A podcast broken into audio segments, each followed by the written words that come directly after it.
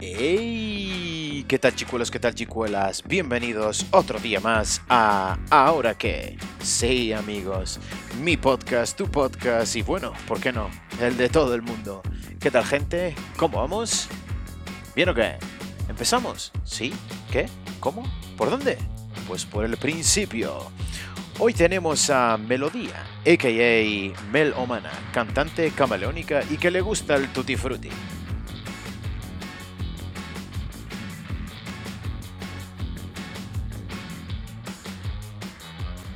Pero antes, Publi. ¿Qué tal gente? ¿Cómo va la maquinaria? Aquí vuestro podcast favorito, hecho por un podcaster. ¿Sabíais que un podcaster llora si no tiene ningún tipo de donación? Sí, amigos, si queréis evitar el que llore, pues invitadme un café, donad un poquito. Aquí tenéis un link de PayPal donde podéis pues soltar un poquito de guita guita, dineritus, money money. Sí, amigos, esto podría ayudar para mejorar el podcast y bueno, y evitar el que llore. Seguimos con el episodio. ¡Ey! ¿Qué tal mi gente? ¿Cómo va la maquinaria? Eh, pues bueno, aquí andamos y, y, aquí estamos presentando. Me encantan las presentaciones. Y aquí tenemos pues a la primera fémina, a la primera mujer, la primera mujer que, que, nos tiene aquí en vilo a todos. ¿Quién será? ¿Quién será? Pues no es Angelina Jolie, es alguien mucho mejor. Tenemos a Mel Omana, que, que, nos viene pues a presentar un poquito de qué va su de qué va su rollo, de qué va su estilo. Les explico quién es, ¿vale? Para que nadie se me ponga nervioso ni nerviosa. Pues ella es una cantante, eh, es una cantante más que especial, mm, como los bocadillos. Ella es, eh, digamos, con una fuerza increíble dentro de lo que es eh, el mundo pues, de la música aquí en las islas y fuera de ellas también, porque para eso están las redes. Y, y joder, yo la tengo investigada desde hace tiempo y tenía que ser ella quien, quien entrara aquí en este en este ámbito nuevo de las féminas que estamos intentando abrir la puerta o tirándola abajo, que necesitamos más, más de ustedes. Y coño, tía, ¿cómo va la cosa, Mel? ¿Qué pasa, sabrosurote? Pues muchas gracias por invitarme, me cae súper bien y, y, me encanta la vibra de esto, así que nada, vamos a, a, a fluirla por aquí, aquí por aquí va todo guay, tranquilet. Tranquilet. El hecho no tampoco, pero, pero ahí va. Pero bueno, bien. Ahí va que no es poco. Mira, eh, para un poco, para quien no te, para quien no te conozca, necesitamos un poquito de ese background de, de aquí, la artista que eres tú, que algo. Contexto. Es un poquito de contexto, eh, que algo me da a mí algo de vibe tengo yo de que aquí esta pequeñaja cuando tenía cinco años estaba por ahí dando, dando el cante, yo creo, ¿eh? y que viene de, de, y que viene de muy atrás, no solo tu pasión por la música, que se ve sobre todo la manera en eh, cuando cantas y cuando expresas, y también tu manera de ser, ¿por qué no? Eh, cuéntame un poquito ese, ese contexto y, y ese, ese background que tenemos por ahí me pusieron ahí como un sellote eh, con mi nombre, me llamo Melodía, ese es mi, mi nombre real. Precioso. Y, y, a mí me gusta soñar y jugar con lo de ya estaba destinada, ¿sabes? Aunque bueno, hay gente que se llama Melodía y que no canta una mierda, pero, pero, pero yo pienso que todo el mundo tiene musicalidad, así que está bien. Y, y, bueno, vengo de una familia bastante artística, pero no, no artistas, sino creativos. Mi padre tocaba, mi mamá poetiza y desde muy pequeña pues eso, baile, en performance, calanifis en los pueblos, en no sé qué, aquí en la asociación de vecinos del barrio, eh, bailando, cantando.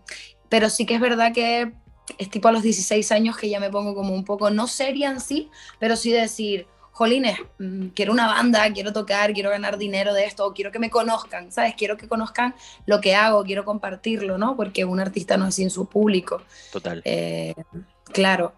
Eh, verdad que vivimos una etapa donde las personas parecen a veces que quieren ser más famosas que cantantes o, o, o, artistas, pero sí que es verdad que quien quiere ser artista tiene que entender y, y no, no existe si, si, no le conocen, pero no por ser conocido él como artista, sino su arte, ¿sabes? Como mm. no existe sin el público.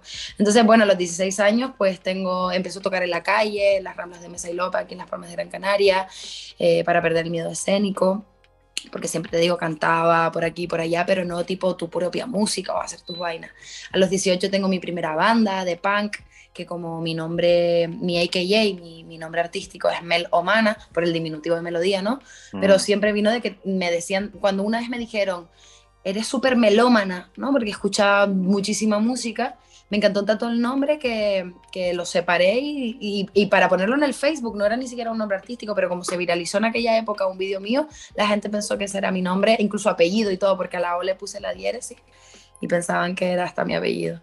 Y eso es un poquito mi, ¿no? mi historia de tener mis banditas los 18, 19, 20, 21, 22, 23, qué sé yo. Mi, ya subía música a las redes, hacía mis propias canciones, y, pero así ya más, más, más seria y meterme de manera profesional, pues en 2019. En 2019 es cuando ya y ya tú dices, vamos a dar un pasito más adelante. Sí es cierto, por lo, que, por lo que yo estoy viendo así un poquito que, que me comentas y tal, eh, nunca ha sido impuesto el hecho de cantar y, y si es algo que es como una necesidad de, de tú un poco no solo expresar, porque es algo que yo creo que muchos artistas creo que comparten, ¿no? El hecho de intentar no hacerse notar como en plan, ah, mira quién soy, que hay algunos que también, pero yo creo que es un poco el hecho de decir, eh, tengo algo que compartir y tengo algo que decir que creo que les puede interesar o le puede interesar a algún tipo de público eh, determinado, ¿no? si veo que, tu escuela, desde muy pequeña, eh, es el, eh, el, chispi, como le digo yo, ¿no? El moverte por ahí. Oye, mm, voy a montar unas canalifas con las colegas. Pues, mm, pues ahora voy a cantar esto, pues ahora voy a hacer lo otro. Empieza aquí la colega a cumplir añitos y dice, hostia, mira, eh, tengo que perder el miedo escénico, me tienen que escuchar, yo tengo que probarme a mí misma y, le tengo que echar pues un par de ovarios y salir a la calle. Y ella se va a, a Mesa y López, que está petada. Y, y, no quiero saber cómo estaba de petada eso en Navidades, si lo llegaste a hacer en Navidades. No, no fue Navidad específicamente, pero siempre hay gente, es verdad. Siempre está petado, siempre está petado. Y, creo que siempre está petado con gente dispuesta a echar un par de, de eurillos en la bolsa. ¿me es que si no, hermano, eh, eh, como tú dices, ¿no? Eh, no hay que hacerlo siempre todo por amor al arte, pero de eso hablaremos después. si hay algo que, que, en esa trayectoria, desde tan pequeñita, estás haciendo, a mí me da entrever un poco el hecho de, la pasión que le pones, ¿sabes? De que, de que no te ves haciendo otra cosa. Y a mí las personas así tienen muchísimo criterio. ¿Por qué? Porque cuando tú tienes una meta y tienes muy claro que la tienes, que no todo el mundo eh, la tiene, que, deberá, que debería buscarla, bajo mi punto de vista, y creo que, compartimos lo mismo, eh, vas a por ello, tío. Y, es, eh, tú podrás ponerte la meta de la que tú quieras, ¿vale? Pero si no llegas, tienes que estar seguro que, pero esto es, esto es más bien personal, tienes que estar seguro de decir, mira, lo di todo, tío. O sea... Lo, intenté fuertísimo. Exacto, mm. ¿sabes? Entonces, cuando tú hablas de, mira, tú esa chiquilla de 16 años, cuando nosotros tenemos 15, 16 años, eh, aparte de que estamos hechos de paja y ardemos, eh, tenemos, tenemos un miedo, no solo escénico, sino un miedo a que, al que dirán increíble. Al rechazo. Y al rechazo, ¿sabes? Y, tú cogiste y dijiste, tengo que romper esta barrera. Entonces, cuando hablamos Pero ¿sabes qué me sirvió? Me, ¿Sabes qué me sirvió? Eh, y sin quedar y sin sentir que, y que no se sienta condescendencia, ¿sabes? Porque y si puedes inspirarte de esto, aquí lo está escuchando, pues mejor me sirvió que sufrí bullying cuando era una niña. Entonces, gestioné tanto rechazo cuando era pequeña mm. que sin, sin ponerle de ay, que no sé cuánto, no, es como tuve una infancia cruda en ese sentido, ¿no? y, y, sin victimismo, lo que me tocó vivir y punto, y yo he mm. decidido no, no, o, o, me victimizo toda mi vida de eso, o o lo rompemos. Y hago música, claro, y lo mm. rompemos. Entonces creo que cuando me, me, planteas eso, que yo me lo he planteado porque yo reflexiono un montón, es el... Porque yo digo, coño, qué, qué ovarios, loco, en ¿verdad? Hago retrospectiva y decía, tío, no tenía miedo al rechazo. Siempre tienes miedo al rechazo y más si te han rechazado. Se te agudiza. Pero ¿qué pasa? Que como no te mueres, cuando lo has, lo has vivido, dices tú, pues en verdad no te mueres, ¿sabes? Aquí no, no, no te mata, no, no te mata esta movida, Si, si, te trabajas bien y tienes un apoyo a tu alrededor, claro, claro, ¿no? Em, pues me tiré para adelante y como gestioné rechazo desde, desde niña, no, no quiero que se entienda que no tenía a nadie a mi alrededor, sino que bueno, que el bullying es una cosita ahí medio fea, muy fea, tampoco lo mm. voy a blanquear. Eh, entonces sí que me dio medio fuerza, montó, me dio medio fuerza y me influye, así que Gracias, hijos de puta. Esa. los niños, los pobres, los pobres que son pequeños ni se Los niños son pequeños, pero son cabrones, hermano. Eso. Pero repiten patrones, tío. Tampoco es la responsabilidad del 100% de eso, ¿verdad? Totalmente, totalmente de acuerdo. Y algo sí es que me gustaría preguntarte, no sé si qué tipo de música tocabas en ese momento. Me comentaste que le diste al punk. Quizás porque yo, yo soy los que digo, bueno, y tú me has dicho hace un segundo, que consumes todo tipo de música. Yo soy de ese rollo también, es decir, eh, hay diferentes estilos de música para según cómo te sientas en ese momento. Total. ¿Sabes? No, no para soy según cómo te sientas y, y, también para cantar y crear desde ahí. Yo, por ejemplo, no soy rapera, pero mi proyecto It Papaya uso el rap como recurso que me permite eh, expresar una emoción que no me permitía el soul o el jazz o el rock, ¿sabes? A mí, que me permita a mí. Hay gente que puede expresar esas mismas emociones con rock. Ahí está. Pues, adelante. Pues para adelante. Pues, sí. Pues esa es la crema. Eh, mi pregunta es, cuando estabas en Mesa de López cantando, ¿era punk lo que le dabas caña? No, me recuerdo perfectamente la primera canción, la primera canción que yo canté nada más eh, abrirlo de la guitarra con mi amigo Rubén, que fue con él, fue la de Nothing's fine my tongue, I'm a face. Is it how I feel? Torn, tío. Hostia, hostia. Es una de las canciones más bonitas de amor, tío. Y encima yo, que mi inglés era nefastísimo, ahora solo nefasto, pero antes era nefastísimo. Y, y me, me, atreví ahí. Hostia, qué crack, tío. Vamos a ver, cuando, como digo yo, cuando tenemos el inglés de los 40 principales, luego vas, puedes ir a mejor, ¿me entiendes? Primero es on number one y luego ya un poquito mejor, ¿sabes? Luego viene lo después. Entonces... Te digo que cantaba de todo, de todo, de todo, de todo porque consumía de todo también, musicalmente hablando. Y mi primera banda fue Revolución Hormonal, que fue la de punk, muy risa. Tocábamos ahí por el Charleston, por el Mojo, por, el Paraninfo. Por el Charleston, Paraninfo, para descanse, ya yo, ya yo, eso es... descanse fuerte.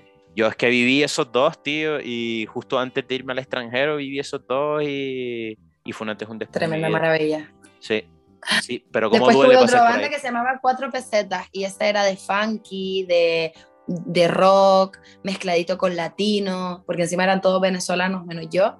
Aunque bueno, yo me siento una latinosa que te cagas. Y, y era guapísimo. Ese era guapísimo. Cuatro pesetas. Y, y todos mis conciertos empezaban con la expresión de ¿quién da un duro por cuatro pesetas? ¿Qué dices, tío? Es como que vamos a saltar, ¿sabes? Sí, tío, me encanta, tío, me encanta. Oye, pues entonces ya tenemos ese recorrido aquí de la colega. Quien no la conozca, dejaremos sus redes y, sus cositas por ahí. Por favor, echen el vistazo. Que nos va a poner ella, pues, sus conciertitos y sus cositas. Que todavía no he ido a ninguno, porque vivo en A Tomar por el Flux, pero ya es un, es un dólar. O sea, es un dólar. Tú estás mucho. Pues si uno hace súper poco en Tejeda, tramposo. Hostia pues, pues no me enteré, no me llegó la paloma mensajera. No te llegó, no te llegó el búho. No me llegó el búho, mi niño. Y eso que vivo en la lechuza, tío. O sea, flipa. Eh, ¿Vives en la lechuza? Digo, Leo. Nos ha cuadrado perfecto. Total, no me llegó la lechuza, amigo Leo. De locos. Mira, pues entonces, hablando de todo un poquito, yo quería que nos hablaras sobre, bueno, pues cómo ha ido, cómo es la vida de, de los business que, que, tú me traes post pandémico y ya hablamos un poquito del antes pandémico, como, como hablamos antes, pero con la pandemia y eso, ¿cómo has podido gestionar el tema de, de los conciertitos y, y, bueno, y el ganar los dineros y los ingresos? Sí, si nos quieres contar. A ver, sí, claro, claro, gustísimo. Em, no solo pre, sino durante y post, ¿no? Ahora con la digitalización que te permite pues deslocalizarte y, y poder enviar música eh, lo que sí que hay un montón de factores y algoritmos que influyen, y, más a día de hoy que, Instagram o Facebook ha entendido el sentido de poder expandirte, expandirte perdón, a través de las redes y entonces lo que hacen es acortar los, los alcances para que tú pongas dinero, ¿no? porque ellos encuentran en la necesidad eh, el, el, business, como, como, como, le estamos diciendo ahora. Mm. Pero sí que es verdad que es una herramienta para ganar, pues eso, pues a través de, de las plataformas, eh, ganar dinero por royalties, por no sé cuánto. Eh, no da un montonazo de dinero, pero bueno, está ahí y yo siempre, mi visión de mi proyecto siempre es a largo plazo, yo no tengo la necesidad, eh, la necesidad, además lo estoy expresando bien, no tengo la necesidad de hacer un tema y pum, y despegar porque no tendría sentido para mí y para el respeto que yo tengo por el proyecto que yo hago y la visión que yo tengo de las cosas. Porque eso a veces lo que hace es limitar, porque si explotas con una canción que es de repente de un género específico y mañana quieres hacer otro, la cagaste porque te asociaron ya a aquel. Entonces lo que estoy haciendo es, pues, eh, a través de mis proyectos, ir afianzando hacia lo ancho, porque subir es muy fácil, luego mantenerte es lo jodido. Entonces, como lo que quiero es tener una buena base que vaya creciendo hacia lo ancho, pero hacia arriba, ¿no? Y cuando como toda carrera de cualquier ámbito, de, de, de, de todo, tiene, fluctúa, sube, baja, sube, baja, pues necesito que la bajada tenga una base consistente. ¿Por qué? Porque me permite eh, ir hacia otros lados. Eh, gracias a que pasó la pandemia, yo tenía una gira cuadrada en mayo de 2020 que terminaba en Argentina además. Eh, gracias a que una pandemia me hizo cambiar cierta perspectiva y era el hecho de adaptar mi proyecto, que solamente había sacado tres singles hasta ahí, de un, de un proyecto que se, llama, que se llama It Papaya y que era Latin Rap o Latin Urbano, como no quería que me encasillaran ahí, lo que me permitió la pandemia fue decir, voy a hacer diferentes tipos de, de directo. Voy a llevar esto al acústico, esto al cabaret, esto a la banda, esto al DJ set. ¿Para qué? Porque si venía un evento pequeño donde el aforo era súper corto y estaban, eh, eh, pequeñito, perdón, y estaban probando cómo empezar a hacer eventos en, en, en, estas circunstancias, la gente sentada no te cuadraba al principio un DJ set, ahora que la gente sabe que, o sea, ya ha aprendido a consumir cultura de manera sentada, mm, ya sí le puedes poner un DJ y la peña flipa, pero al principio que veníamos de estar de pie flipando a que nos sentara, así, ¿sabes? Se quedaba desacompasado el ponerte un, música festivalera. Entonces, pum, metí el teatro ahí en medio, hice el cabaret que se llama Piel de Gallina o Piel de Papaya. Em, eh, hice el acústico con Javier Aucerón, em, hice la banda, lo hice a banda, lo hice a piano, le metí bailarina, tengo un montón de formatos y eso me permite que a día de hoy montón de eventos de distintos tipos, no me encasillen y me digan, quiero a Melomano en el formato acústico, quiero para teatro, quiero el, el cabaret de Melomana, quiero el... Entonces eso fue lo que me permitió hacer el, la puta pandemia, loco.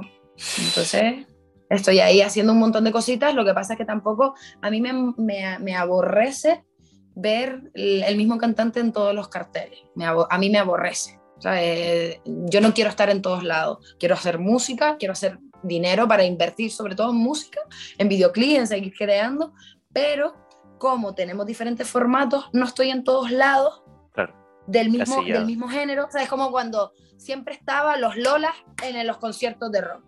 Mm. Todo, siempre el, todo el rato, con todo el respeto a los Lolas, O sea, no, no, no, me estoy quejando de eso, sino que como no había mucho en los conciertos de rock, había las tres mismas bandas.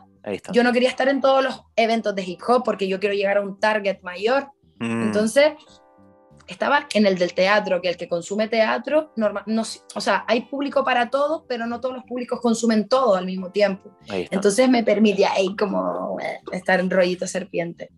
Eso, eso es muy. Eso vamos a ver, te estoy escuchando y estoy viendo a, a una niña montando unos canalifi con la peña. O sea, literal. Es que eso está, lo tienes implícito, colega. Y, y, el rollo camaleónico viene también un poquito con el tema de que te pueda gustar absolutamente todo tipo de música, que consumas todo tipo de música y que además lo sepas interpretar. Porque yo creo que, que el mejor crítico y el peor es uno mismo bajo mi punto de vista. Pero, total. pero total, o sea, te puede dar una tralla que lo flipas, que también te puede decir, bueno, venga, eh, palmadita a la espalda, hoy crema. Entonces. Y a veces menos, ¿eh? A veces es menos. El que más jode es el que se machaca. Total. Eh, hay algunos que son difíciles de, de aguantarse a sí mismos. Pero sí es algo que, que, que, mola mucho, tía. Y lo que sí yo veo es un poco no solo el tema de la faceta camaleónica que puedes llegar a tener, que me parece muy interesante y sobre todo eh, se ha potenciado muchísimo con esta pandemia. Entonces has sabido eh, sobreponerte al, mira, esta es la gira que vas a tener, que va a terminar en Argentina, o sea, tócate los cojones, a decir, mira, no, cogemos y para adelante. ¿Y qué vamos a hacer? Pues vamos a ver el punto crema de esto, vamos a sacarlo, que seguramente no fue fácil, pero lo sacamos para adelante y, mira, a la vista está. O sea, yo sinceramente veo, como dices tú, yo hago música y hago todo esto, primero porque lo disfruto, pero también veo un poco en el proyecto final. No sé si me estoy explicando. Tú vas a recoger al final, eso está clarísimo, eso lo sabemos todos. El enfoque es decir, está allá, ¿sabes? tienes claro lo que son las cosas, tienes claro lo que son las metas, eso es súper complicado porque hay gente que está muy perdidita, del sentido de que si hace algo que le viene bien, lo pueden llegar a encasillar con todo el respeto del mundo, ese tipo de, de, grupos o personas que directamente quieren llegar hasta ese punto. Pero sí es cierto que, que las personas que son camaleónicas e intentan abarcar muchas cosas, eh, son muy, como diría yo, dalinianas, me explico. Eh, el coleguita hacía de todo. Con lo, con, por donde lo quieras meter, pero hacía de todo, o sea, te escribía, porque tú seguramente en algún momento también te escribes alguna poesía por ahí que, te viene de sangre aquello, te pones a cantar, eh, haces teatro. Escribo mis propias canciones, en realidad, eso es una poesía. Es que no me jodas, ¿sabes lo que te digo? Entonces ahí hay un producto que, que es made in tú, total, y eso, eh, digamos que es la identidad que tú quieres aportar y que eso es súper importante, que no todo el mundo puede llegar hasta, hasta eso, porque todo el mundo llega, coge y dice, ay, es que este es muy los Rolling, ay, es que este es muy, ¿qué te digo yo? Orilla. No, esta es todo. ¿Me entiendes? Esta es una Erika Badu, esta es una, ¿qué te digo yo? Es que tienes soul, tía. O sea, tienes eh, Yo me tocaste tres referentes ahí a la MUA, así que me escuchaste y te vinieron. Sí, no, sí, sí, sí, sí, sí, sí, sí, sí, sí, sí, total. Es que yo noté ahí un Erika Badu, noté también, ¿qué te digo yo? Eh, es que no me salen los nombres ahora, tío, soy fatal para los nombres. Como estoy escuchando, también mucho latinoso, que son, me mola. Orilla, a Orilla le hago un guiño en uno de los temas, de hecho. Ahí está. Es que no me jodas, tío, es que es un biznazo, tío. Entonces, ¿y qué planes tienes ahora con.? Porque estamos en las fechas, entre comillas, navideñas ahora mismo. Entonces, ¿qué planes tienes ahora más o menos? ¿Tienes alguna cosilla por ahí que nos puedas sí. De aquí a final de año tengo varios conciertos, tengo varias galas. Eh, quiero sacar mucha música este último trimestre. Quiero pegarle un sprint a, a sacar música nueva, otro proyecto distinto. Acabo de cerrar el proyecto Mistura y quiero sacar un, un, un EPcito, otro EPcito de tres singles de otro tipo de música, ¿sabes? Porque el primer proyecto que fue It Papaya es Latin, es Latin Rap, el segundo proyecto que es Proyecto Mistura es un trap experimental para un poco crítica, ¿no? Porque a través de la música pues también me expreso y expreso mis ideas y expreso mis pensamientos y quién coño soy también a través de ella, ¿no? Mm. Y me, me, chirriaba que la música que hoy en día capito, que, capitanea eh, la industria, que es el trap, que encima no convive con otros géneros bien, porque no escuchas trap, rock y no sé cuánto, ¿sabes? Sino es trap, trap, trap, trap, trap, trap. Mm. Y todo era putas, bling, bling y Lamborghini. Y es como. Mm, no, hay, hay, más cosas, sí, exacto. No me claro. Entonces ahí sale el proyecto Mistura y ahora viene otro donde mezclo pues sonidos afro, ya empiezo a meter elementos del soul, porque yo vengo del soul y del jazz en realidad como como lo que más me flipa y me encantaría pues eh, llegar como objetivo a ser una soulera española, que el soul español pues no tiene todavía espacio dentro de, de, de, los hispanohablantes. Mm. Eh, puedes rozar Mon, Laferte, que que es medio rockabilly, le puede meter un poco de soul, pero no termina de, de hacer como mi ultra mega referente que es Amy Winehouse, y, y, pero llevarlo al castellano, cabrón, ¿sabes? Y eso, para eso hay que reeducar los oídos, es como le decía el otro día a una colega, eh, si estamos viviendo en un mercado eh, lleno de gente que compra cuadros con uvas, no puedes venir con un cuadro de manzanas, tendrás que poner un cuadro con uvas y una manzana. Entonces llamará la atención porque dentro de todo lo que vemos, digo, decimos, ah, mira, una manzana tiene algo distinto y luego le metes dos manzanas y luego tres. Ay, así voy metiendo elementos de, de lo que quiero hacer. Por eso mi proyecto es súper para adelante. Es como, ¡vum! Hostia, chaval, entonces vamos a, vamos a escuchar un poquito más eso. Uh, eso me motiva mucho, tío, porque la Amy, colega, marcó a más de uno, ¿eh? la coleguita marcó a más de uno. Cerebro. De hecho, justo cuando falleció, yo no tenía WhatsApp ni nada, ni, ni, me acuerdo si ahí había WhatsApp ya, porque fui la última que tuve de WhatsApp. Y me llegó un SMS al móvil y me dijeron, porque sabían que era mi cantante preferida, y yo justo estaba ensayando la canción de Back to Black eh, para un tributo que le íbamos a hacer y me llegó el mensaje, pero terminando la canción, tía, que acaba de salir en la tele que murió Amy. Y nos quedamos toda la banda en plan, ¿qué cojones, tío? A lo mejor no murió justo en ese momento, pero me llegó la información cantando la canción de ella, terminándola. Fue muy, muy loco esa Qué duro, tío. Muy duro, tío. Mm. Mira, ya para terminar, tía. Eh, oh, sí, chicos, eh, es, momento de, es momento de acabar. Eh, quería que nos dijeras, a mí es que me encanta esto, alguna recomendacióncita que nos puedas dar. Te puedo dar hasta dos, tres, ¿vale? Voy a ser bueno, tres si quieres. A no ser que me digas, mira, con una tengo. Puede ser música. No, no, no, me, me, cuesta una solamente, no quiero beber solo una fuente. Bueno, te recomiendo, te recomiendo la canción de Break Baby de Caleo en acústico, obligado, Caleo con cada kilo. Ok para que no lo conozca, lo digo, ¿sabes? En plan, por si acaso. Break Baby. Em, caleo en acústico, aunque sin acústico también es la polla. Luego te recomiendo comprar frambuesas y picar chocolate negro del 70%, no del 80, no del 75, no del 69, 70%. 70%. Con un cuchillo lo haces y se lo echas por encima Ok. Onanismo. Uf, me quedo con eso. Onanismo.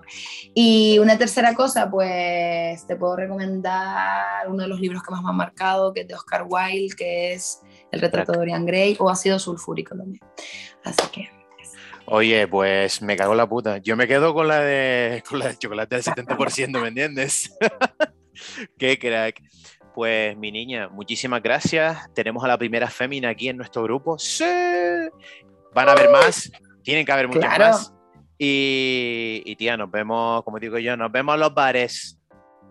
Muchas gracias por contar conmigo. Espero que te lo hayas pasado bien. Yo me lo pasé súper bien. Genial, que es como son las cositas. Un besito, cielo.